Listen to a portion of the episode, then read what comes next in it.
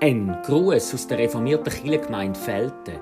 Schön, dass Sie anrufen oder reinklicken.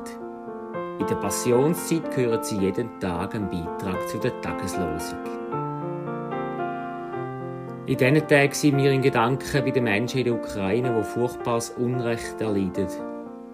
Unsere Beiträge sind zum Teil vor ein paar Wochen entstanden, andere beziehen sich ganz konkret auf die aktuelle Situation.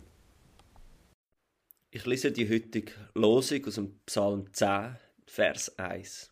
Warum, Herr, bist du fern, verbirgst dich in der Zeit der Not?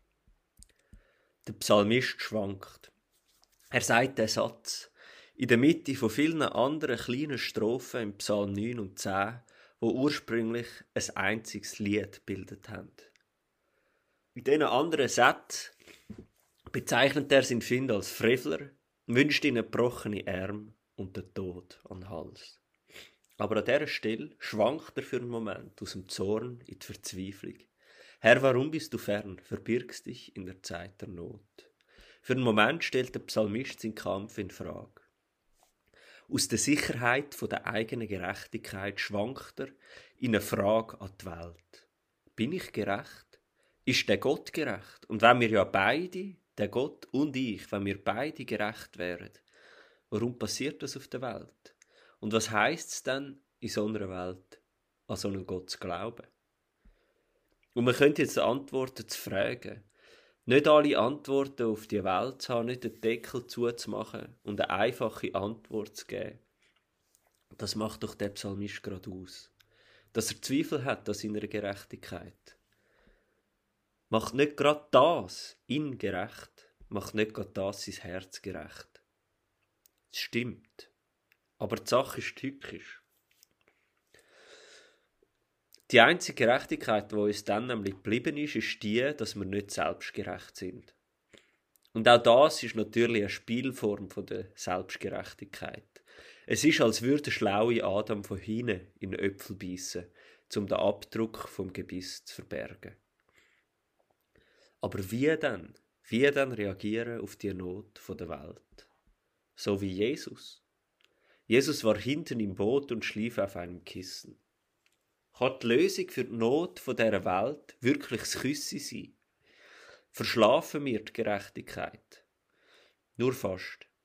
Das Bild zeigt, die Gerechtigkeit, wo wir darauf hoffen, ist keine erruderte. Sie ist tatsächlich eine Art erschlafene Gerechtigkeit. Aber nicht ohne Ziel und nicht ohne Richtung denn du hast mein Recht geführt. Das mag beim ersten Lesen so wirken, als spanne jetzt der Psalmist Gott vor der eigenen Waage, denn du hast mein Recht geführt. Als lese der Psalmist jetzt quasi Gott für ihn rudern. Aber so ist es nicht gemeint. Ohne Gott existiert das Recht nicht. Unsere Gerechtigkeit, unser Rudern, sieht vielleicht oft wie das Ende aus. Sie ist aber nicht das Ende. Gottes Gerechtigkeit ist das Ende, wo wir darauf hoffen und wo wir auch doch aktiv darauf hingehen. Aber eben nicht wie Kreuzritter, sondern so, wie es der Psalmist auch noch sagt. Dem Verweisten bist du Helfer. Gott hilft dem, wo in Not geraten ist. Wir sind aufgerufen, an dieser Gerechtigkeit von Gott teilzunehmen, dem Verweisten zum Helfer zu werden. Und so dorthin zu kommen, wo Gott uns will. Das Verlangen der Gebeugten hast du vernommen, Herr. Fest machst du ihr Herz, du neigst dein Ohr, um Recht zu schaffen dem Verwaisten und Bedrückten. Keiner wird mehr gewalttätig sein auf Erden. Das hoffen wir und um das bitten wir.